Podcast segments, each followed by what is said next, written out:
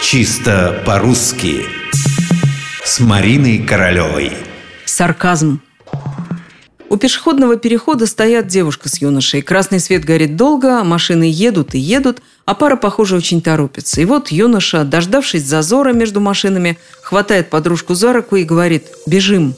Но та оказалась молодцом, придержала приятеля на тротуаре, сказав «нет, не пойду».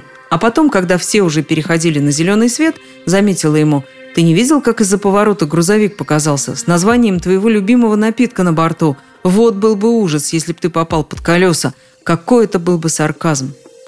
Девушка потрясла меня не только своей крайней рассудительностью, но и тем, какие слова она знает. Согласитесь, не каждый 20-летний использует в своей повседневной речи словечки вроде «сарказм».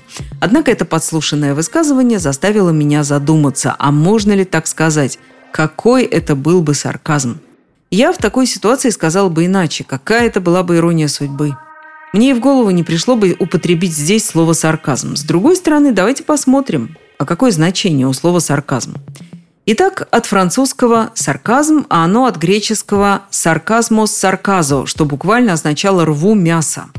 Значений у обрусевшего сарказма два. Во-первых, это язвительная насмешка, злая ирония, а во-вторых, едкое насмешливое замечание. Толковый словарь иноязычных слов Леонида Крысина приводит один единственный пример. Его речь полна сарказмов. Действительно, не знаю, как вы, а я привыкла использовать слово «сарказм» именно применительно к речи, к разговорам. Что касается действий, событий, то здесь я все-таки употребила бы выражение «ирония судьбы». Но, впрочем, как выяснилось, словари вроде бы не возражают против более широкого использования слова «сарказм».